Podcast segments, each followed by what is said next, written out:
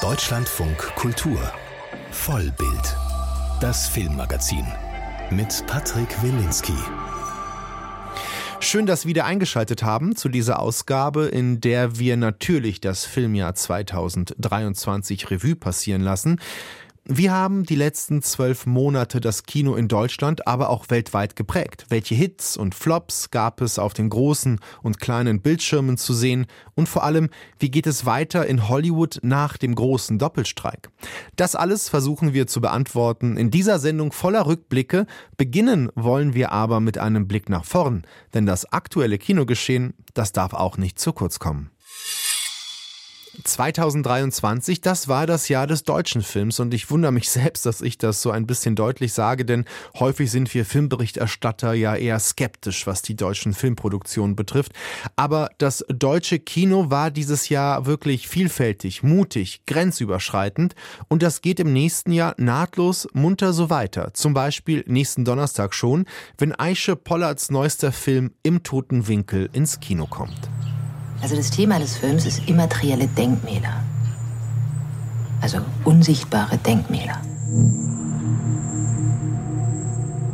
Kötü rüya mı gördün sen? Beni öldürüp ormana atmışsın. Sonra ağzımdan gözümden bir sürü kuş çıkıp uçuyor. Im Toten Winkel beginnt mit einem deutschen Dokumentarfilmteam, das in den Norden der Türkei reist, um einen Film über eine Frau zu drehen, die auf ihren verschwundenen Sohn wartet. Doch beim Dreh kommen viele Verbrechen der türkischen Gesellschaft ans Tageslicht. Ein schwarzer Pickup taucht plötzlich auf, ein kleines Mädchen kann die Zukunft sehen und der Nachbar der Übersetzerin des Teams scheint Teil einer kriminellen Organisation zu sein. Aus diesen unterschiedlichen Perspektiven erzählt Aische Pollard von der staatlichen Gewalt in der Türkei gegenüber Kurden, aber im Grunde geht es der Regisseurin um ein Spiel mit Identitäten und die Frage, wie man nach Gewalterfahrung weiterleben kann, wie Traumata unser Leben beeinflussen. Genau darüber wollte ich mit Aische Pollard vor der Sendung sprechen. Hallo, herzlich willkommen. Hallo. Wie bereits in Ihrem vorherigen Film Die Erbin, aber auch in Ihrem Dokumentarfilm Die anderen geht es auch im toten Winkel weitestgehend um das Leben mit Traumata. Wieso beschäftigt Sie immer dieses Thema oder wieso kehren Sie immer wieder zu diesem Thema zurück? Ich denke, das hat natürlich was mit meiner Biografie zu tun. Ich habe alevitisch-kurdische Wurzeln und aufgrund dieser Wurzeln haben natürlich auch meine Eltern wurden mit verschiedenen Traumata konfrontiert und ich denke, diese Trilogie, das war eine Auseinandersetzung, eine starke Auseinandersetzung auch mit meiner Vergangenheit beziehungsweise mit den Wurzeln meiner Identität. Und es ist ja auch spannend, weil natürlich auch dieses Traumata auch natürlich wichtig ist in unserer Gesellschaft. Und wie wir sehen, werden ja auch neue kollektive Traumata produziert, wie in den letzten Monaten man zu sehen bekommen hat. Ein anderer Ursprung Ihres Films, wie Sie bei der Weltpremiere des Films auf der Berlinale zum Teil erzählt haben, das waren die sogenannten Samstagsmütter, die Sie in Istanbul beobachtet haben. Was ist das für ein Phänomen? Also wer sind diese Mütter, von denen man, glaube ich, in Deutschland im Grunde nichts weiß? Hm. Die Samstagsmütter, das sind hauptsächlich kurdische Mütter, die seit 1995 jeden Samstag in Taksim, also mitten in Istanbul, im Einkaufszentrum, demonstrieren, indem sie die Fotos ihrer Söhne hochhalten, die in den 90er Jahren von Jitem, der türkischen Kontra-Guerilla, entführt und getötet worden sind. Und diese Mütter wissen natürlich schon längst, dass die Söhne nicht mehr leben. Sie wollen einfach nur wissen, wo die sterblichen Überreste liegen. Und leider, es wurde ihnen verboten zu demonstrieren. Also 2018, seit 2018 dürfen sie nicht mehr samstags demonstrieren. Ich glaube, dass diese Erfahrung dieser Samstagsmütter in eine ihrer Hauptfiguren geflossen ist, die Mutter, die eben auf ihren Sohn wartet und die dann auch so gewisse Rituale hat, ja? als würde sie ihn wirklich jeden Moment erwarten, als würde er kommen, sie kocht ihm seine Lieblingssuppe, dann gibt es noch ein kleines Mädchen, Melek, das Dinge sieht, die sie eigentlich nicht sehen dürfte oder andere nicht sehen, vielleicht müsste man das eher so sagen. Und ich habe mich gefragt, ob das so Reaktionen sind auf dieses Traumata, beziehungsweise zeigen sich die Traumata in diesen Frauenfiguren durch so eine innere Unruhe, durch so, ein, durch so eine Flucht ins Ritual? Äh, ja, also es ist natürlich auch bei der Mutter, bei Hatice so, dass die Lieblingssuppe des Sohnes kocht jeden Freitag in der Hoffnung, er würde zurückkehren. Das ist natürlich in dem Moment, wo man nicht die sterblichen Überreste gesehen hat, kann man auch nicht abschließen. Das heißt, es ist immer noch, auch wenn es total irrational ist, sie ist in so einem Wartezustand. Und deswegen wollen diese Mütter diese sterblichen Überreste sehen, um endlich abschließen zu können.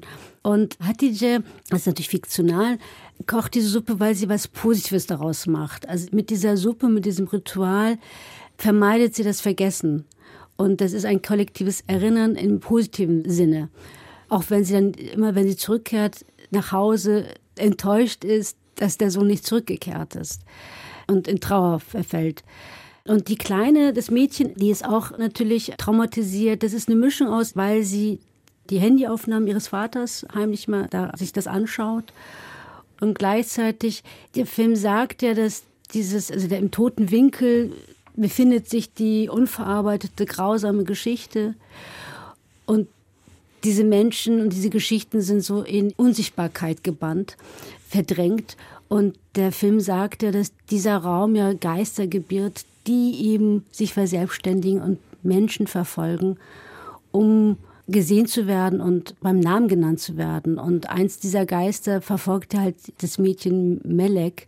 Und sie weiß, erst wenn sie den Namen von diesem Geist weiß, wird dieser Geist weggehen und sie in Ruhe lassen. Dass Opfer staatlicher politischer Gewalt und Verfolgung von Geistern heimgesucht werden. Das ist so ein schönes Erzählmotiv im Kino. Das kennt man auch aus dem südamerikanischen Kino, wo die vielen Militärdiktaturen auch diese Geister geboren haben. Viele tote Winkel müsste man vielleicht sagen. Was an ihrem multiperspektivischen Film so interessant ist, ist auch, dass sie die Täterperspektive mehr oder weniger mit einbeziehen. Es gibt da Safa, den Familienvater, der wohl für eine sehr brutale staatliche Geheimorganisation arbeitet Mussten Sie lange überlegen, ob Sie auch diese Perspektive reinnehmen wollen? Eigentlich nicht. Ich habe angefangen, nachdem ich sozusagen diese Samstagsmütter gesehen habe. Ich hatte natürlich viel über sie gelesen und so weiter. Aber wenn man dort, ich hatte nämlich 2015 eine Zeit lang in Istanbul gelebt, weil ich ein Stipendium dort hatte. Und denen immer wieder zu begegnen, das macht natürlich was mit einem. Sie, sozusagen sie inmitten dieser sehr belebten Einkaufsmeile zu sehen, es hat sich wie so eine offene Wunde angefühlt und mich sehr berührt. Und dann habe ich angefangen zu schreiben und habe sehr schnell gemerkt, dass diese Opferperspektive nicht ausreichend ist. Weil mich auch interessiert, interessiert hat, ist, was ist denn aus den Tätern geworden? Wie gehen sie eigentlich damit um? Was ist aus den Menschen geworden, die genau diese jungen Menschen getötet haben? Und dann, äh, also weil mich das interessiert, hat es überhaupt eine Bedeutung für diese Menschen, für diese Täter? Wie gehen sie damit um? Und dann war natürlich in dem Moment, dass ich dann auf die Täterseite Perspektive zeige, war auch klar, dass, dass ich dann in so einem Genre das erzählen muss um dem Ganzen gerecht zu werden, ja. Regisseurin Aische Pollert ist weiterhin mein Gast. Wir sprechen über ihren neuesten Spielfilm im Toten Winkel, der Donnerstag in die deutschen Kinos kommt. Frau Pollert, ich habe ja schon gesagt, es gibt unterschiedliche Perspektiven in Ihrem Film und nachdem wir über die Opfer und Täter gesprochen haben, sollten wir vielleicht zum Anfang des Films springen, wo es ja darum geht, dass ein deutsches Kamerateam in dieses Dorf kommt und damit eine andere Perspektive. Und ich habe mich schon gefragt, ist das hier ein neutraler, unschuldiger Blick, der uns als Zuschauer erstmal so einführt in diese Welt? Oder ist da hier nicht schon so eine Art postkolonialer Einfall in diese Gegend? Ja, ich denke auch, dass die Simone, die Dokumentarfilmemacherin, schon sehr bemüht ist, fasziniert ist von Hatice mit ihrem Ritual und so weiter, aber die hat schon eine sehr postkoloniale Haltung auch dem Ganzen gegenüber und auch äh, ein wenig unvorsichtig auch, weil ähm, wie sie hat natürlich eine Haltung, Meinung zu dem Ganzen, uns auch natürlich politisch äh, informiert, aber äh, sie begreift erst dann, wenn sie dort ist vor Ort, wie vielschichtig und wie komplex und wie gefährlich eigentlich auch diese Themen sind. Je mehr man sich denen nähert, desto komplexer und vielschichtiger sie werden. Und gleichzeitig finde ich natürlich wichtig, dass diese Simone äh, mit Christian, dem Kameramann, einfach uns, also den westlichen Zuschauer, in diese Region einführt, in diese Thematik einführt. Weil ich ja auch mit Entsetzen natürlich auch feststelle, wie wenig man eigentlich über diese Thematik, über diese Situation der Kurden in der Türkei, wie wenig man darüber Bescheid weiß. Genauso wie bei den Ort, in dem das spielt. Das spielt, glaube ich, im Nordosten der Türkei. Das ist erstmal eine sehr karge Gegend. Fels, Sandfarben. Auch so erstmal so ein gesichtsloser Ort. Vielleicht könnten Sie uns erzählen, wo, wo, wo spielt das Ganze? Was prägt diesen Ort und die Menschen, die darin leben? Wir haben in Kars gedreht, das ist im Nordosten der Türkei an der Grenze zu Georgien. Und Kars ist in der Türkei bekannt dafür, also man sagt über den Ort, das ist das Ende der Welt. Und für uns war wichtig, ähm, dass wir in einem, an einem Ort drehen, wo wir auch in Ruhe gelassen werden. Also eigentlich war es geplant, diesen Film in Diyarbakir zu drehen, was ja eine wichtige kurdische Stadt im Osten der Türkei ist. Und gleichzeitig, aber dadurch, dass es eine sehr politisierte Stadt ist, gibt es sehr viel Überwachung und sehr viel Restriktion. Und damit wir, ähm, es war uns dann klar, dass wir dort nicht drehen können, eigentlich in dieser Geschichte es unmöglich wird und zu problematisch wird. Und deswegen haben wir Cars ausgesucht, was ein bisschen weniger politisiert ist und wo man dann in Ruhe arbeiten kann. Und gleichzeitig ist natürlich Kars auch, was die äh, Landschaft anbelangt, es ist eine sehr kurdische Landschaft, eine kurdische Region. Da gibt es auch sehr viele Kurden, die dort leben. Und es war auch eine sehr gute Entscheidung, weil wir dann wirklich in Ruhe auch drehen durften. Ich glaube, man muss erwähnen, dass der Film auch ein Genrehybrid ist. Also sie spielen mit unterschiedlichen Arten des filmischen Erzählens. Was aber prägend ist, sind vor allem diese unterschiedlichen Einstellungen von Blicken. Also wir haben Kameraaugen, Handys, Überwachungskameras. Das erzeugt so eine unglaubliche Atmosphäre der Paranoia über die ganze Erzählung. Hm.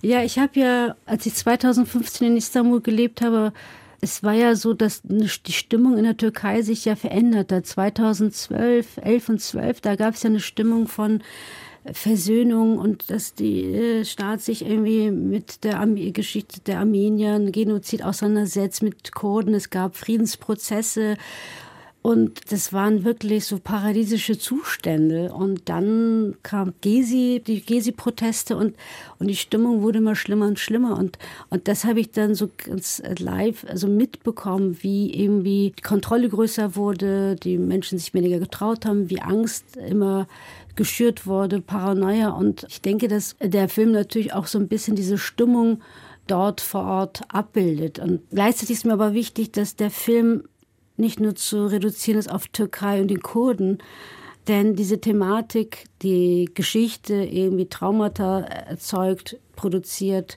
und dann über Generationen weitergegeben wird. Und solange die Menschen sich damit nicht auseinandersetzen, diese Traumata eben auch eine sehr zerstörerische Kraft produziert, die eben auch so ein friedliches Miteinander auch verhindert. Das kann auch überall sein, weil jede Nation ähm, hat seine eigene grausame Geschichte. Und der Grund, warum ich es in der Türkei mache, ist, es hat biografische Gründe und dann eben in der Türkei ist es sehr offensichtlicher als woanders. Ja.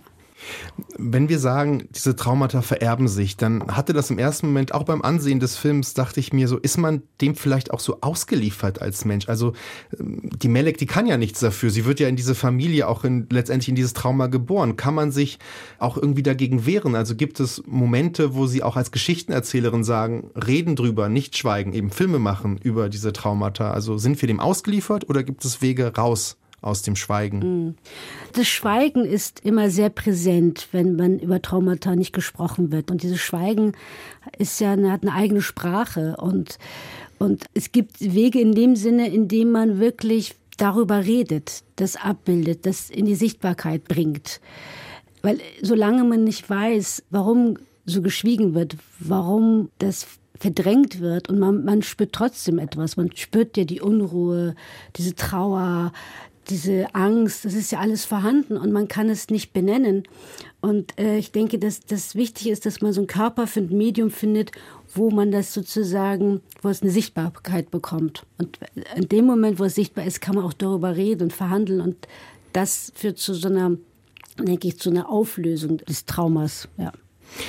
Im Toten Winkel hatte die Weltpremiere auf der Berlinale 2023. Der Film hat aber auch in der Türkei sehr viele sehr wichtige Preise übrigens gewonnen.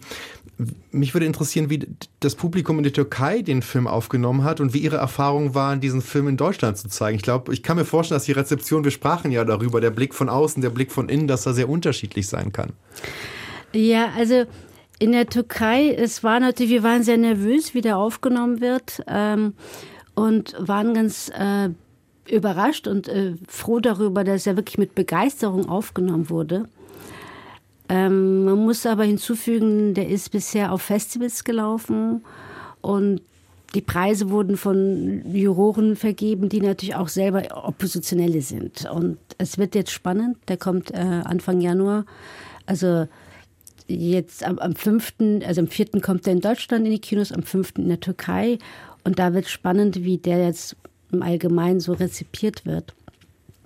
Und in der Türkei war es ähm, so, dass äh, ähm, nach den Vorführungen Menschen auf mich zugekommen sind, die natürlich konkret betroffen waren. Also es, es kam eine Frau, die ihren Mann äh, so verloren hat, der in den 90er Jahren von Jitem entführt und getötet worden ist. Und das ist natürlich eine sehr berührende, eine ganz andere Form von Rezeption, wenn man merkt, dass, dass einfach man Leute kennt, die so ein ähnliches Schicksal hatten.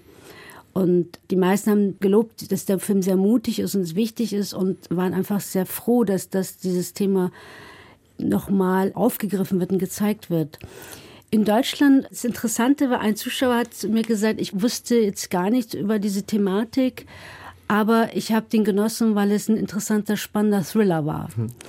Und, äh, und ich denke, ähm, das, das fand ich auch ganz interessant und, und die Reaktionen sind natürlich nicht so emotionalisiert wie in der Türkei, aber wenn jemand sagt, ich habe den Film genossen und es hat mich neugierig gemacht, diese Thematik neugierig gemacht, so dass ich mir Informationen holen möchte, dann ist es ja toll, wenn ich das mit diesem Film schaffe. Regisseurin Aische Pollert, eine der hellsichtigsten Stimmen des deutschen Kinos. Sie sprach mit mir über ihren aktuellen Spielfilm Im Toten Winkel.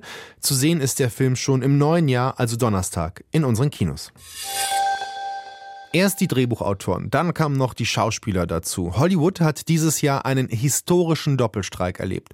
In beiden Fällen wurde sehr deutlich, wie viel Macht die Kreativen in der Filmindustrie haben können, wenn sie sich denn zusammenschließen. Vor allem, wenn man an vorderster Front eine Heldin an der Spitze hat, wie diese hier. How they plead poverty, that they're losing money left and right when giving hundreds of millions of dollars to their CEO. Fran Drescher, die meisten von uns kennen sie vielleicht noch aus der 90er-Jahres-Sitcom Die Nanny. Mittlerweile ist sie ja Vorsitzende der Schauspielgewerkschaft Zac Efra und sie hat eigentlich auch diesen großen Deal erstritten, für die die Schauspieler so viele Monate gekämpft haben. Sie wurde mit dem Streik, kann man glaube ich ganz deutlich sagen, zu einer Ikone. Wir haben das ganze Jahr in Vollbild über die Folgen und Abläufe dieses Streiks und des anschließenden Deals ja berichtet und als ich in Vorbereitung für diese Rückblicksendung Sendung mit unserer LA-Korrespondentin Katharina Wilhelm über diesen Streik nochmal sprach, wie wir das nochmal aufarbeiten wollen, dann meinte sie, man müsse diesen Streik in Hollywood etwas breiter betrachten, auch mit einer ganzen Arbeiterbewegung in den ganzen USA. Denn Hollywood hat vielen Mut gemacht. Arbeitskampf in den USA, der lohnt sich wieder. The Year of Strikes, das Jahr der Streiks nennen US-Medien 2023. Seit 2011 gab es nämlich nicht mehr so viele Arbeitskämpfe in den USA wie jetzt. Ein Streik war besonders lang und dramatisch, der Doppelstreik in Hollywood.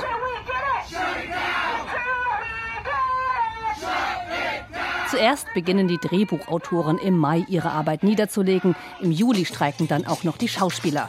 Es ist der erste Doppelstreik seit 60 Jahren. But what makes this strike different than any other strike in the history is for writers and for actors, it is an existential strike. Es sei ein existenzieller Streik, sagt Filmhistoriker Steve Ross im ARD-Gespräch. Die Forderungen der Filmschaffenden, Streaming-Plattformen wie Netflix sollen mehr Gewinnbeteiligungen zahlen. Die Gewerkschaft will außerdem ein höheres Grundgehalt. Darauf wollen die Studios von Disney bis Warner aber erstmal nicht eingehen. I'm sorry, but that's unacceptable. Das sei inakzeptabel, sagt Fran Drescher, Präsidentin der Schauspielergewerkschaft. Und das andere große Thema, künstliche Intelligenz. Wird ChatGPT künftig Drehbücher verfassen, werden Darsteller bald als digitale Kopie über unsere Bildschirme flimmern. Das sind die großen Ängste in Hollywood. We will not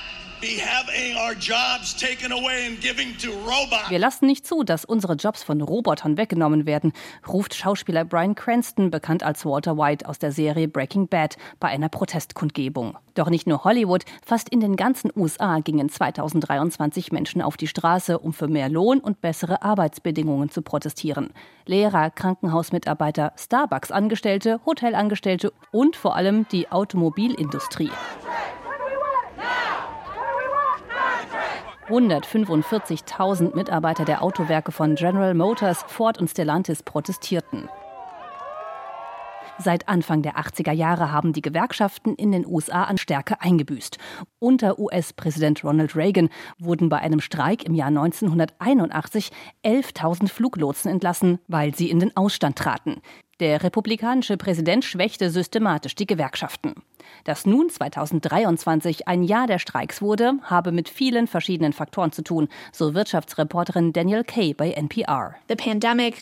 Die Pandemie hat in Verbindung mit Inflation und zunehmender wirtschaftlicher Ungleichheit eine große Rolle bei den diesjährigen Streikaktivitäten gespielt. Streiks und Streikandrohungen haben sich als wirksam erwiesen. Eine Handvoll Gewerkschaften hat diesen Einfluss genutzt, um bessere Löhne und Sozialleistungen zu erzielen. Dabei hatten die Gewerkschaften einen ungewöhnlichen Verbündeten. US-Präsident Joe Biden reiste extra nach Michigan, um sich solidarisch mit den Arbeitern zu zeigen und bestärkte sie in ihren Forderungen für mehr Geld.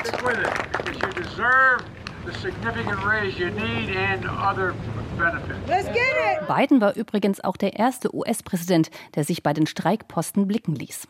Die Streiks waren insgesamt recht erfolgreich. Autobauer Ford zum Beispiel hat Lohnerhöhungen von 25 Prozent zugestimmt. Viel gefordert hieß in diesem Jahr eben auch oft viel bekommen. Auch die Drehbuchautoren freuten sich über höhere Löhne und einen besseren Schutz vor künstlicher Intelligenz. Bei den Schauspielern erhielten Statisten beispielsweise sofort 11 Prozent mehr Lohn. Nicht alle Mitglieder der Schauspielergewerkschaft sind aber mit den Regelungen zu KI zufrieden. Manchen gehen sie nicht weit genug. Ein Trost vielleicht, in drei Jahren wird schon wieder neu verhandelt und vielleicht auch gestreikt. Soweit Katharina Wilhelm über die neue Streitkultur in den Vereinigten Staaten und in Hollywood. Doch obwohl jetzt lange Zeit nichts gedreht wurde in der Traumfabrik, gab es dennoch vieles zu sehen auf den Leinwänden. Das Jahr begann ja mit den Oscars. Es gab unterschiedliche Höhepunkte des Hollywood-Kinos 2023. Ein paar hat Nils Dams für uns zusammengetragen. Oh my God, this is amazing! The Oscars. Der Moment, wenn Ki Hui Kwan bei einer Preisverleihung auftaucht, thank you, thank you so much. ist eigentlich immer besonders. Ah. In diesem Jahr gewinnt er einen Golden Globe für seine Rolle im Science-Fiction-Film Everything Everywhere All at Once. Ich bin eine Version aus einem anderen Universum. Ich bin hier, weil wir deine Hilfe brauchen. Er gewinnt auch einen Oscar. Thank you. Dazu kommen wir gleich. Erstmal zu diesem Film, der Geschichte geschrieben hat. Wir bleiben zusammen, ja, Paul? Wir bleiben zusammen. Im Westen nichts Neues holt vier Oscars. And the Oscar goes to so viele wie noch kein deutscher Film davor. All Quiet. All Quiet on the Western Front. All Quiet on the Western Front. Auch ein besonderer Moment, als Regisseur Edward Berger dem Hauptdarsteller Felix Kammerer dankt. This was your first movie and you carried on us on your shoulders as if it was nothing. Im Westen nichts Neues war sein erster Kinofilm überhaupt. Davor hat der 28-jährige Wiener Theater gespielt. Without you, none of us would be here. Ohne ihn wären sie nicht bei den Oscars. Kammerer konnte schon am Vortag nicht fassen, was da gerade passiert. Ich versuche mich gerade an alle Umstände zu gewöhnen, nicht komplett durchzudrehen. Zurück zu dem Moment, als Ki Hui Kwan seinen Oscar als bester Nebendarsteller gewinnt. Thank you. Uh, Einer der emotionalsten des Abends. I just want an Oscar. Er ist in Vietnam geboren und mit seiner elfköpfigen Familie in den 70er Jahren nach Amerika geflohen. I spent a year in a refugee camp. Ich war in einem Flüchtlingslager und irgendwie bin ich hier auf der größten Bühne Hollywoods gelandet. Sowas kommt doch nur in Filmen vor. Mit zwölf hat er auch in Indiana Jones mitgespielt. Wow! Heiliger Strohsack! Bruchlandung! Shorty, gib Gas! In diesem Jahr kam der fünfte Indiana Jones Teil raus. Harrison Ford ist mittlerweile 81, sieht im Film aber wesentlich jünger aus.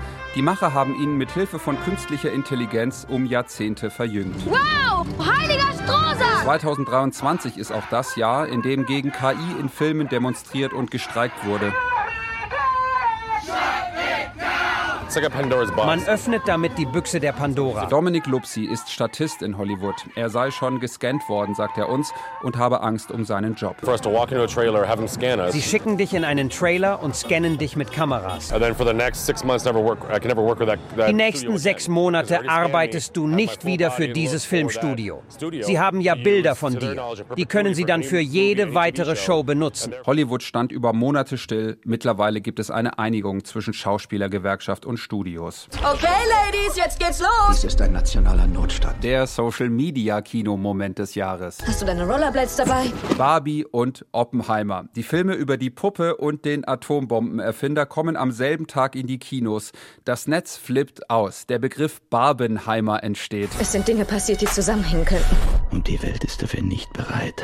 Davon gibt es Filmtrailer, unendlich viele Memes und auch Shirts mit der Aufschrift Ich habe Barbenheimer überlebt. Und noch ein Kinomoment in diesem Jahr. Taylor Swift bringt ihren Konzertfilm in die Kinos. Die Fans tanzen in den Kinosälen. Viele Swifties haben keine Tickets mehr für die Live-Shows bekommen, zum Beispiel Dana aus San Francisco. Sie schaut sich den Konzertfilm gleich am ersten Abend an. Das sei It's a pretty good second option. immerhin eine gute zweite Option. Und der zweite große Konzertfilm in diesem Jahr, Renaissance von Beyoncé.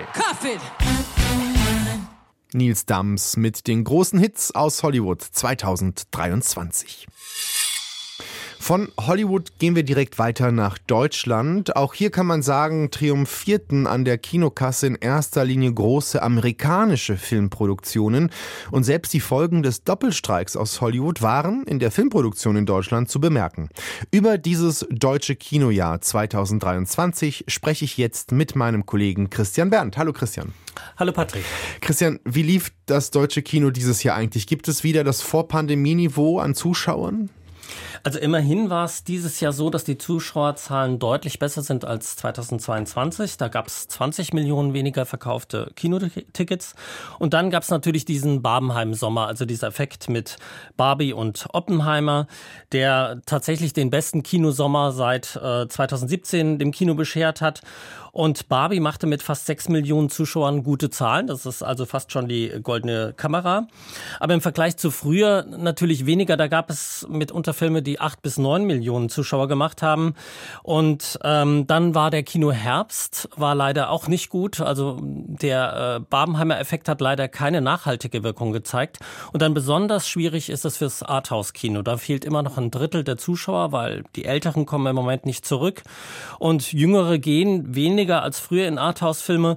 Und es ist auch so, dass die ähm, Regienamen großer Arthouse-Regisseurinnen und Regisseure nicht mehr so ziehen wie früher, wie Wim Wenders oder Margarete von Trotter, wie zum Beispiel Christine Berg sagt, die Vorstandsvorsitzende des Hauptverbandes Deutscher Filmtheater. Solche Filme haben früher tatsächlich mehr Besucher gemacht. Ingeborg Bachmann, ne? also da gibt es ja unzählige, die man aufzählen kann. Da würden wir uns wünschen, dass tatsächlich das Publikum stärker reingeht. Christian, heißt es aber, dass die Deutschen grundsätzlich das deutsche Kino meiden oder geht man trotzdem gerne noch als deutsches Publikum in deutsche Filmproduktionen? Also solange es keine Arthouse-Filme sind, gehen die Deutschen ins Kino. Also der Anteil prozentual von deutschen Filmen am Gesamtvolumen, der ist ungefähr gleich geblieben die letzten Jahre. Man hofft jetzt auf 25 Prozent Marktanteil. Der lag in den letzten Jahren immer so bei 21 bis 29 Prozent, also ungefähr gleich. Und wie sieht das mit der deutschen Filmproduktion aus? Ist ja ein starker Wirtschaftsfaktor eigentlich in Deutschland. Absolut. Und ähm, dieser Produktionsboom jetzt während der Pandemie, der war ja exorbitant. Also sowas hat Deutschland ja noch nicht erlebt ja. in der Filmproduktion. Aber die Zeit ist wirklich vorbei. Diese Goldgräberstimmung, die Streamer sind jetzt weg von teuren Produktionen hin zu Konsolidierung. Aufwendige Serien werden nicht mehr gedreht. Und der größte Schock war natürlich dieses Jahr, dass der Pay-TV-Sender Sky angekündigt hat, keine fiktionalen Serien mehr in Deutschland in Auftrag zu geben. Und man redet sogar jetzt von einem Ende des Serienbooms, möglicherweise auch eine Übersättigung bei den Zuschauern. Und das Problem ist aber auch der mit Abstand der größte Filmauftraggeber in Deutschland. Das sind ja die öffentlich-rechtlichen Sender. Aber auch die sind jetzt zurückhaltend. Einerseits, weil man nicht weiß, ob nächstes Jahr die Gebührenerhöhungen kommen.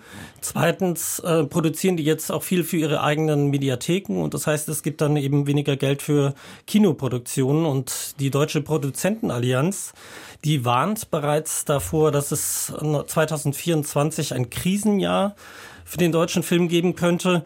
Allerdings, wenn man diese Warnung hört, die jetzt wirklich sehr alarmistisch kamen in den letzten Wochen, hat man auch den Eindruck, dass die Produzentenallianz so ein bisschen jetzt Druck machen will wegen des Filmfördergesetzes. Das soll ja reformiert werden. Und da wartet und fiebert die Branche hin, weil Claudia Roth hatte die Reform ja eigentlich schon auf der Berlinale 2022 angekündigt und dann verschoben und die Ungeduld ist sehr groß in der Branche. Ist ja so ein bisschen schwarzes Loch auch im Moment. Und es ist ganz, ganz wichtig, dass jetzt relativ schnell ein Referentenentwurf kommt. Wir rechnen damit in der dritten Januarwoche, dass es nicht einfach ist, eine Reform komplett aufzustellen. Das verstehen wir alle. Aber leider haben wir bis jetzt ein bisschen zu viel Zeit verloren. Und ich hoffe sehr, dass das endlich jetzt Fahrt aufnimmt. Wenn du sagst, die äh, Hoffnungen sind so groß und alle warten auf dieses Filmfördergesetz, äh, was kann man denn von einem neuen Filmfördergesetz erwarten? Also Kulturstaatsministerin Claudia Roth hat ja dieses Jahr bereits Eckpunkte vorgestellt und die kamen sehr gut an in der Branche. Also vor allem die deutschen Produzenten sind begeistert und man hat auch den Eindruck bei diesem Eckpapier, dass die Produzentenallianz da auch ein, etwas die Handschrift geführt hat, weil da sind viele ihrer Forderungen drin, zum Beispiel die Investitionspflicht für Streamer in deutsche Produktionen. Das gibt es bereits in anderen Ländern wie zum Beispiel Frankreich oder Italien. Und dann vor allem ganz wichtig für die Produzenten Steueranreizmodelle. Das gibt es auch in anderen Staaten Europas. Damit lockt man eben Hollywood-Produktionen an. Für die Produzenten hört sich das ziemlich gut an, aber in der Kinobranche gibt es eben auch Sorgen. Also zum Beispiel ist bei dieser Investitionspflicht gar nicht klar, ob es da auch eine Quote wie bisher für Kinofilme gibt zum Beispiel. Am Ende werden dann die Streamer vielleicht einfach Serien drehen und äh, möglicherweise auch billigere Serien. Und das wird im deutschen Film ja wenig bringen. Und äh, das ist ja eigentlich das, was Claudia Roth mit dieser Reform unbedingt erreichen will. Aber trotzdem, die Branche insgesamt setzt große Hoffnungen auf die Reform. Auch angesichts dessen, dass ja in den Studios in Deutschland gerade schon die Situation sehr krisenhaft ist, wenn wir an Babelsberg zum Beispiel denken, wo es dieses Jahr keine einzige internationale Produktion gegeben gegeben hat. Und wenn man zum Beispiel auf den Oscar-Abräumer im Westen nichts Neues schaut, der ist ja vollständig, fast vollständig in Tschechien gedreht worden und nicht in Deutschland. Und Claudia Roth hat genau das als ein Beispiel genannt, was sie ändern will, um den Produktionsstandort Deutschland dann eben für den Film attraktiver zu machen. Wenn du Babelsberg erwähnst und sagst, es ist in der Krise, das war ja auch eine große Geschichte des Jahres. Da wurden ja unterschiedliche, ja, düsterste Perspektiven ausgemalt. Selbst der Kanzler trat plötzlich auf, um Babelsberg zu verteidigen als oh, Standort für Arbeitsplätze unter anderem. Aber jetzt konnte man ja lesen, dass ja irgendwie fast wieder alles gut ist, oder? Wie steht es denn jetzt um Babelsberg? Ja, der Vorstand hat verkündet, äh, dass es nächstes Jahr wieder eine große US-Produktion geben soll im Frühjahr. Das ist allerdings noch nicht sicher. Und Babelsberg war ja dieses Jahr großes Thema, weil es hieß ja schon, dass da die Spinnweben auf den Anlagen ja. liegen. Äh, es gab keine einzige internationale Produktion in Babelsberg. Ja, letztes Jahr waren es immerhin noch drei oder vier. Und das ist so ein bisschen unklar. Also Babelsberg ist nun mal, hat diese Strahlkraft. Also in der Filmbranche schwärmt man davon, wie wichtig das ist für äh, den deutschen Produktionsstandort. Aber in erster Linie ist das natürlich ein Dienstleister. Also die Technik ist erstklassig, Neuanschaffung, ähm, neues Studio. Aber da haben auch andere deutsche Studios mittlerweile aufgeholt. Also Babelsberg hat diese Strahlkraft, ob es jetzt tatsächlich diese zentrale Bedeutung hat, weil es gehört ja seit 2021, äh, gehört Babelsberg einem US-Immobilieninvestor. Und da gab es auch Gerüchte, dass der möglicherweise, weil Babelsberg keine Entscheidungsbefugnis mehr hat über das eigene Haus, sozusagen das Studio hm, zerschlägt, aufteilt. Und ich würde sagen, ähm, was die Zukunft von Babelsberg betrifft, das wird man nächstes Jahr sehen, vielleicht auch nächstes, übernächstes Jahr.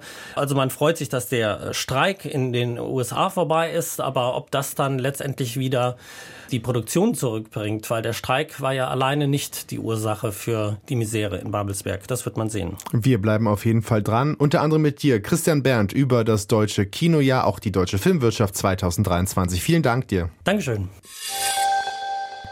Sie hören weiterhin Deutschlandfunk Kultur mit dem Filmmagazin Vollbild. Jetzt wie angekündigt mit den fünf Filmen des Jahres. Top 5 lange nicht mehr gehört, unseren kleinen Jingle. Das Ende des Jahres ist doch die Zeit, an dem Filmkritikerinnen und Filmkritiker über die gesehenen Filme debattieren und sie dann in den berühmten Top-Ten-Listen zusammenstellen. An denen sieht man dann, was so professionelle Filmgucker begeistert hat in den letzten 365 Tagen. Und es gibt ganz bekannte Listen von großen Magazinen wie der Cahiers du Cinema, von Sight and Sound oder dem amerikanischen Film Comment. Und selbst Prominente wie Barack Obama veröffentlichen regelmäßig die besten Filme des Jahres. Auf diesen Listen, unter anderem bei der von Obama, der in den letzten Tagen seine Filme veröffentlicht hat, sind zu finden Anatomie eines Falls mit Sandra Hüller oder Past Lives von Celine Song. Mit Anke Lewicke habe ich jetzt fünf Filme ausgewählt, die unserer Meinung nach äh, es wert sind, zu den Filmen des Jahres zu gehören. Und damit begrüße ich Anke Lewicke. Hallo Anke. Hallo Patrick. Du bist, wie es sich für Filmkritiker gehört, in Frankreich im Heimatland des Kinos, wie die Franzosen gerne sagen. Äh, bevor wir einsteigen in unsere Top 5, sag mir doch, war das für dich als Filmkritikerin ein ertragreiches Kinojahr oder bist du doch eher enttäuscht vom letzten Jahr? Nee, eigentlich war es ein super wildes und aufregendes Jahr. Man könnte auch sagen, es war Barbieheimer, aber eben nicht nur. Aber mit Barbieheimer, einmal ist es doch schön für uns so zu wissen, dass das Publikum wieder das Kino als Ort anerkennt. Also die Besucherzahlen sind gestiegen, nicht nur wegen Barbie und Oppenheimer. Also das ist doch eine positive Nachricht. Und wenn man jetzt Barbie und Oppenheimer nimmt, das sind ja Filme, die nicht unterschiedlicher sein könnten. Und trotzdem wurden die ja doch teilweise von denselben Besucher, Besucherinnen gesehen. Und das heißt doch, dass es eine große Offenheit gibt für Erzählformen, für Geschichten und sonst was. Und diese Offenheit wurde meines Erachtens auch vom Kino 2023 bedient. Also ich weiß nicht, wie es dir ergangen ist, Patrick, aber ich hatte selten so im Kino das Gefühl, oh, dieses Déjà-vu, das kenne ich, das habe ich schon gesehen, oh, ich will mal was Neues. Das war in diesem Jahr wirklich anders. Ja, das stimmt. Und jeder hatte irgendwie seinen Lieblingsfilm. Es war, gibt jetzt nicht den einen Konsenskandidaten und trotzdem haben wir probiert, uns auf fünf Filme zu einigen. Wir sind ja auch sehr unterschiedlich, war vielleicht auch nicht so leicht. Aber wir steigen doch einfach ein und wollen äh, die Hörerinnen und Hörer gar nicht so lange auf die Folter spannen. Für uns Platz 5 des Kinojahres 2023. Der Platz 5 klingt so. 정상에서 떨어지셨다고 봐야지. 저기, 저기, 여기. 젊고 예쁘고 외국인이어서 피의자가 돼야 되냐? 알리바이 입증된 거야. 예쁜 거 인정하시는 거네요. Man hat es vielleicht schon erkannt, es war koreanisch, das hier gesprochen worden ist. Wir haben uns entschieden für Die Frau im Nebel von Park Chang-wook, einem Film noir aus Südkorea, der vielleicht fruchtbarsten zurzeit Filmnation der Welt. Es ist eine Geschichte über einen Detektiven, der in die Fänge einer ja, schwarzen Witwe gerät, die vielleicht ihren Mann umgebracht hat, doch auch dieses Herz Detektiven so langsam erobert. Anke, das ist ja auch ein Film, der ja mit Kinovorbildern spielt, oder? Ja, auf alle Fälle. Und ich meine, Park Chan-wook sagt ja in Interviews immer wieder, dass sein großes Vorbild Alfred Hitchcock ist.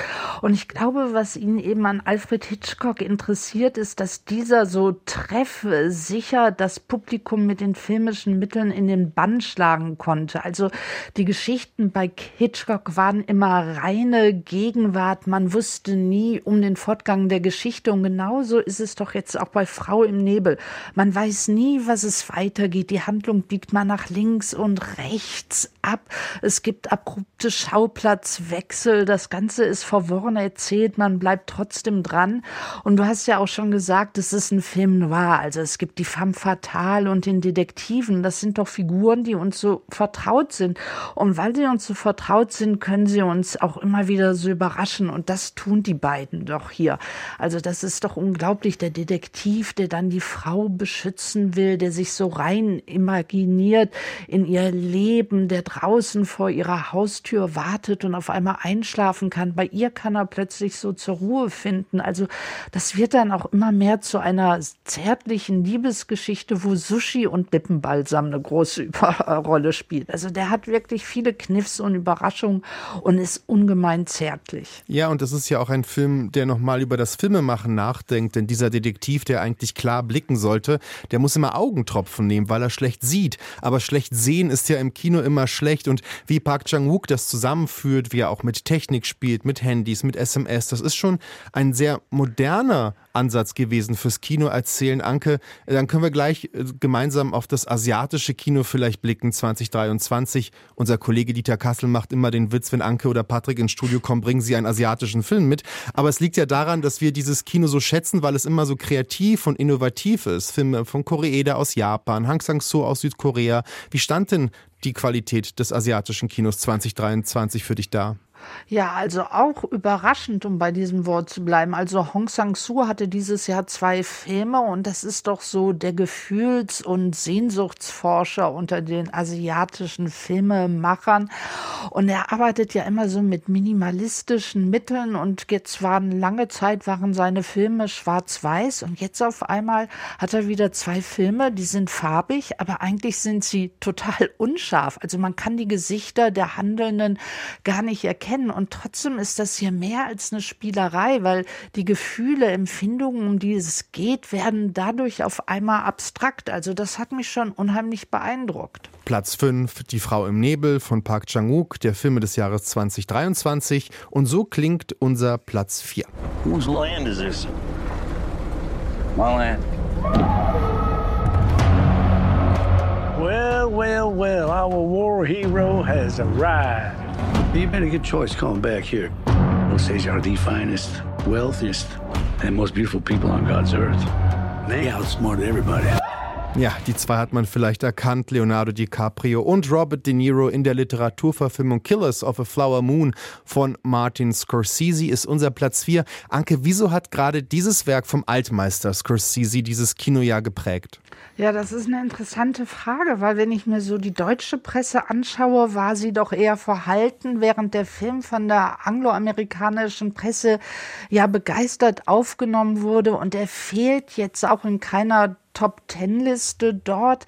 Und vielleicht ist es so, weil Scorsese wieder einmal ein verdrängtes Kapitel der US-amerikanischen Gewaltgeschichte aufmacht. Und er lässt sich ja unheimlich viel Zeit dabei, diese Gewalt sichtbar zu machen, die Skrupellosigkeit, die Korruption, den Rassismus der Weißen, wie sie Indigene ermorden, deren Familie zerstören, um an das Erdöl zu bekommen, was eben auf dem Land der Indigenen gefunden wurden. Und was vielleicht neu bei bei diesem Scorsese-Film ist, ist, dass die Bilder so eine große Trauer in sich tragen, dass die Gewalt nicht mehr stilisiert ist, sondern fast naturalistisch. Also da wird ein Sarg nach dem nächsten geschlossen und keiner hat aber ein Unrechtsbewusstsein dafür. Also das Unfassbare steht so über diesen Film und bleibt einfach im Raum. Was ist da geschehen? Woher kommt dieser Rassismus? Und Scorsese kann man ja sagen, hat sich auf seine ja, alten Jahre, das ist jetzt gar keine Beleidigung, nochmal neu erfunden. Da gab es ja noch einen anderen, der sich meiner Meinung nach auch recht neu erfunden hat. Zumindest uns etwas noch mehr über sich erzählt hat. Ein Steven Spielberg, der mit The Fablemans sich selbst bzw. die Geschichte seiner Familie auf die Leinwand gebracht hat. Wie würdest du, Anke, das amerikanische Kino allgemein 2023 beschreiben? Du hast ja schon Barbie und Oppenheimer so als die Zugpferde an der Kinokasse beschrieben. Aber grundsätzlich, das amerikanische Kino ist ja immer mehr als nur Blockbuster. Ja, ich würde sagen, eben hier auch kein Déjà-vu, aber da können wir trotzdem bei den Blockbustern bleiben, also bei dem Spider-Man, bei dem Animationsfilm. Also das nochmal so völlig neu zu erzählen, was es heißt, Held zu werden als abgedrehte Animation, das hat doch auch gut funktioniert. Du hattest in deiner Anmoderation einer der Lieblingsfilme von Obama schon Past Lives genannt. Also wieder eine Geschichte aus der Perspektive von Asian Americans. Also dieses Mal eine Koreanerin, die in den USA groß geworden ist und die Besuch von ihrem Schulfreund bekommt und plötzlich ist die Heimat wieder vor der Tür. Also das sind doch Perspektiven, die sind noch lange nicht auserzählt. Und dann hatten wir auch wieder einen neuen Wes Anderson, Asteroid City, der auch relativ böse für einen Wes Anderson war. Man könnte sagen, ja, bei ihm lebt die Wüste und sie strahlt radioaktiv. Also das ist, glaube ich, das, was mich dieses Jahr eben so überzeugt hat, dass das Kino immer wieder neue Wege eingeschlagen hat, um uns auch so ein bisschen aus der Reserve zu locken. Anke Lewicke bespricht mit mir das Kinojahr 2023 in unserer kleinen Top 5 der besten Filme des Jahres. Platz 3 hören wir gleich. Mit Filmkritikerin Anke Lewicke gehen wir durch die, ja, für uns zumindest, fünf wichtigsten Filme des Jahres 2023 und blicken jetzt auf unseren Platz 3 und der bringt uns nach Frankreich. Madame Colli, savez-vous pourquoi vous avez tué votre fille Je ne sais pas. J'espère que ce procès pourra me l'apprendre. Ich kann mir vorstellen, dass viele an dieser Stelle Anke Anatomie eines Falls von Justine Trier vielleicht erwartet haben. Aber wir haben uns für Saint-Omer von Alice Diop entschieden. Ganz bewusst, weil es ja für uns der bessere Gerichtsfilm ist. Aber eben nicht nur, oder? Nee, nicht nur. Also es geht hier ja um eine Frau, die wie die Regisseurin Alice Diop senegalischer Herkunft ist und sie soll den Tod ihres Kindes verschuldet haben. Und was hier passiert, ist, dass die Kamera offenlegt, was eben das Rechtssystem und die Sprache der Justiz entgeht. Also es geht hier noch um eine ganz andere Schuld, nämlich um die Schuld der Kolonien, die verdrängte Kolonialgeschichte. Darum, dass diese Frau, die aus dem Senegal als Kind gekommen ist, nie in Frankreich Fuß fassen konnte, dass Frankreich ihr nie Heimat werden konnte. Es geht um den Rassismus in Frankreich. Also es geht hier um noch ganz andere Wahrheiten jenseits des Falls und es geht auch noch um ganz andere Formen von Schuld, die sich gar nicht so leicht aufarbeiten lassen, weil sie jahrzehntelang verdrängt worden sind. Also ich glaube, dieser Raum, den dieser Film eröffnet, der hat uns damals in Venedig so angesprochen, wo der Film ja auch den Preis der Jury gewonnen hat. Es ist ja auch ein Film über unterschiedliche Arten der Mutterschaft. Der Medea-Mythos wird eingewoben. Und was mir sehr imponiert an diesem Film ist, weil es wirklich erstmal ein reiner Gerichtsfilm ist. Er spielt fast ausschließlich in einem Gerichtssaal. Und man sieht, dass die Regisseurin Alice Diop sich sehr für die Prozesse im Gerichtssaal interessiert. Also gerade der Anfang ist vielleicht schon irritierend. Wir sehen, wie die Jury besetzt wird, nicht wahr? Also das sind alles so Prozesshaftigkeiten, ne? wie ein Staat zusammentritt, um über ein Mitglied der Gesellschaft zu urteilen. Das ist alles sehr präsent und es ist weniger präsent in dem anderen französischen Gerichtsfilm des Jahres, über den alle reden, wenn wir ehrlich sind. Anatomie eines Falls von Justine Trier mit einer wirklich tollen Sandra Hüller in der Hauptrolle. Anke, dieser Hype dieses Films, wir gehören ja eher zu denen, die diesen Film nicht so gelungen finden.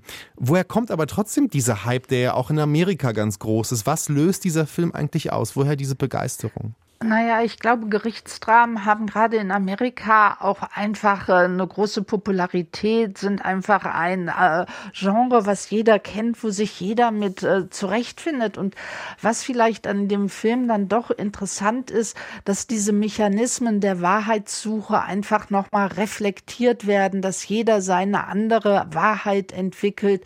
Und dann ist natürlich ein großes Thema auch, eine Beziehung wird offengelegt. Also da gibt es dann ja auch sowas wie so eine Art Sensationslust, die in uns angesprochen wird. Also wir gucken in das Private rein, verurteilen uns aber auch gleichzeitig dafür. Und ich glaube, einer der anderen Hauptgründe ist eben doch, dass Sandrine Hüller so, an dieser Figur muss man sich ja so abarbeiten. Also die verfolgt mich ja noch heute. Was bewegt diese Frau? Also dieses Undurchdringliche, das ist schon einzigartig gespielt. Anke, wir kommen von Platz drei zu unserem Platz zwei der Filme des Jahres. Wir bleiben dafür in Europa. Muistatko sitä iltaa, kun laulat karaokea? Siinähän istuu ne kaksi naista. Tapasin sen pienemmän myöhemmin. Mentiin melkein naimisiin. Miks ti menneet? Ah, ich glaube, selbst wenn man es nicht weiß, hat man es erkannt, dass das Finnisch ist. Und damit sind wir natürlich beim Kino von Aki Kaurismäki, der mit fallende Blätter ja uns so eine Art warme Steppdecke gegeben hat unter den Autorenfilmen des Jahres. Man hat sich ganz wohl gefühlt wieder unter diesen Menschen, die er erzählt. Das ist die Geschichte eines alkoholkranken Fabrikarbeiters und einer einsamen Supermarktangestellten, die sich zufällig begegnen, aber dann die Telefonnummer verlieren und dann kämpfen sie den ganzen Film, um sich verlieben zu können. Das ist ein Film, der selbst den großen Kinozyniker John Waters begeistert hat, der über fallende Blätter geschrieben hat. Er ist düster, er ist kurz, er ist schön und es fehlt ihm an nichts. Seien Sie still und lieben Sie ihn. Anke, du darfst nicht still sein jetzt, aber du liebst den Film doch auch. Ja, er hat wirklich mein Herz eröffnet und ich bin immer wieder erstaunt, mit welch minimalistischen und reduzierten Mitteln Aki Kaurismäki das schafft. Und er gibt ja seinen Helden und Heldinnen immer auch so eine tolle Rückendeckung mit den warmen Farben. Und dann haben sie ja immer so eine Musik, Rock'n'Roll oder Tango so als Ausdruck ihres Lebensgefühls. Und wenn er sich dann so zurecht macht zum ersten Date und dann Rock'n'Roll läuft und er seine Haare so zur Tolle zurückmacht, dann darf er eben so ein richtiger Kinoheld sein. Und sie wiederum für das erste gemeinsame Abendessen muss dann erstmal einen zweiten Teller kaufen und sie kauft dann auch noch so ein Pückelöchen. Für mehr reicht das Geld nicht. Und das trinkt er dann mit Ex aus, weil er gar nicht das so zu schätzen weiß. Also es sind so die Kleinigkeiten, die Details. Und man spürt einfach, dass Aki Kaurismäki ihm geht es eben auch um was. Er will von sozialen Ungerechtigkeiten erzählen. Diese Menschen, die eben in unseren digitalen Zeiten auch noch analog arbeiten, das sieht man ja auch in diesem Film. Es wird gekellnert, es wird geschweißt, es wird im Supermarkt eben abkassiert. Also so, dass er diesen Menschen schenkt er einfach eine unheimlich schöne Geschichte und am Ende muss man doch auch an Charlie Chaplin denken, oder? Das stimmt, einer der großen Kinomeister auch für Kaurismäki. Und wir gratulieren jetzt an dieser Stelle, wir sind soweit, wir kommen zum Platz 1, der beste Film des Jahres 2023, jedenfalls wenn es nach Anke Lewicke und mir geht, er klingt so. Sag doch mal. Ja, wir werden nicht allein sein brauche meine Ruhe, meinen eigenen Platz zum Arbeiten. Die Nichte einer Arbeitskollegin meiner Mutter. Nadja. Kommst du nicht mit? Nein, wirklich, die Arbeit lässt es nicht zu. Schade glaube, die Arbeit lässt es nicht zu, war einer dieser Kinosprüche des Jahres, genauso wie die Walners mit In My Mind, einer der Kinosongs des Jahres 2023 war. Es geht natürlich um Roter Himmel von Christian Petzold, ein Haus an der Ostsee, ein möchtegern Schriftsteller, der am zweiten Roman scheitert, eine junge Eisverkäuferin, in die er sich verliebt, ein brennender Wald im Hintergrund. So sind die Zutaten des Christian Petzolds Films. Äh, Anke, sicherlich auch ein Sommerfilm des Jahres, der dem deutschen Kino vielleicht ja etwas gab, gab, was man Leichtigkeit nennen könnte. Ja, auf alle Fälle. Also dieser Film ist so vieles. Also er ist ein Konversationsstück, wo es eben darum geht, wie Berliner Hipster sich an der Ostsee unterhalten, wie sie sich dort selbst verwirklichen wollen. Es ist aber auch eine große Romanze. Es ist ein Märchen. Also zum Beispiel nehmen wir doch nur das Haus. Also wir wissen, es liegt an der Ostsee, aber von dem Haus sehen wir eigentlich nie die Ostsee, sondern es liegt mitten in einem Wald und es gibt ein Schlupfloch. Und vielleicht ist dieses Schlupfloch eben das Schlupfloch in die Realität, in eine andere Wirklichkeit. Also dieses Haus hat schon total etwas Verwunschenes, da kann allerhand passieren. Und ich finde das so schön, wie diese Sommererzählung dann doch in was Märchenhaftes, in was Mystisches, Mythisches umkippt. Also nochmal eine ganz andere Wucht bekommt. Und wenn dann eben diese diese jungen Menschen einmal auf dem Dach stehen und sich diesen roten Himmel anschauen. Das ist für mich eines der Kinobilder des Jahres, weil man gar nicht alles fassen kann, was in diesem Moment passiert.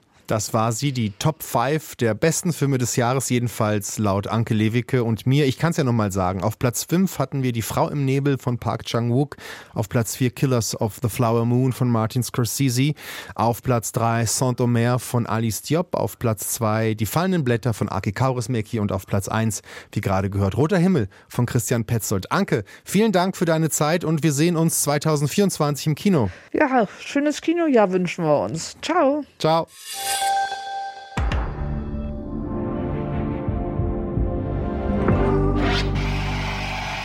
Wenn man diese Töne hört, dann heißt das meist, gleich beginnt die Serie. Eine neue oder eine alte oder die neue Staffel einer alten Serie. Jedenfalls war 2023 auch wieder ein sehr gelungener Jahrgang für viele Serienfans. Nicht nur das Ende von Succession hat viele elektrisiert, auch die letzte Staffel von The Crown. Anna Wollner mit ihren Tops und Flops des Serienjahres 2023. Das erste große Serienhighlight, vielleicht sogar das Serienhighlight des Jahres 2023, fühlt sich schon eine Ewigkeit weg an. Dabei war im Januar alles unglaublich präsent, allein von der Prämisse her. Wenn für die Welt keine Hoffnung besteht, warum machst du dann weiter?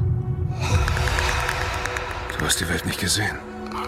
Du hast keine Ahnung. In der Computerspielverfilmung The Last of Us hat im Jahr 2003 eine Pandemie mehr als die Hälfte der Weltbevölkerung ausgelöscht und zu Zombies mutieren lassen. Pedro Pascal und Bella Ramsey ziehen als unfreiwilliges Vater-Tochter-Gespann durch die USA auf der Suche nach einem Heilmittel. Ihr Überlebenswille ist Spiegel des Überlebenswillen der Menschheit. Die Serie begeistert nicht nur durch den Cast und die Liebe zum Detail, sondern vor allem auch durch ihren Mut, zum Beispiel in Folge 3 Liebe mich, wie ich es will, einer Nebenfigur eine Folge lang eine eigene Biografie zu geben. Staffel 2 ist bestellt. Was ist dein Problem? Was? Fick dich. Richtig Beef, entstanden aus einer Alltagssituation, gibt es in der gleichnamigen Netflix-Serie. Ein Moment, wie ihn alle kennen, ein kleiner Konflikt auf einem Parkplatz, der das Leben der Beteiligten verändert. Ein Anhuber vorm Supermarkt, eine Verfolgungsjagd durch LA und eine Gewaltspirale, die sich nach unten schraubt.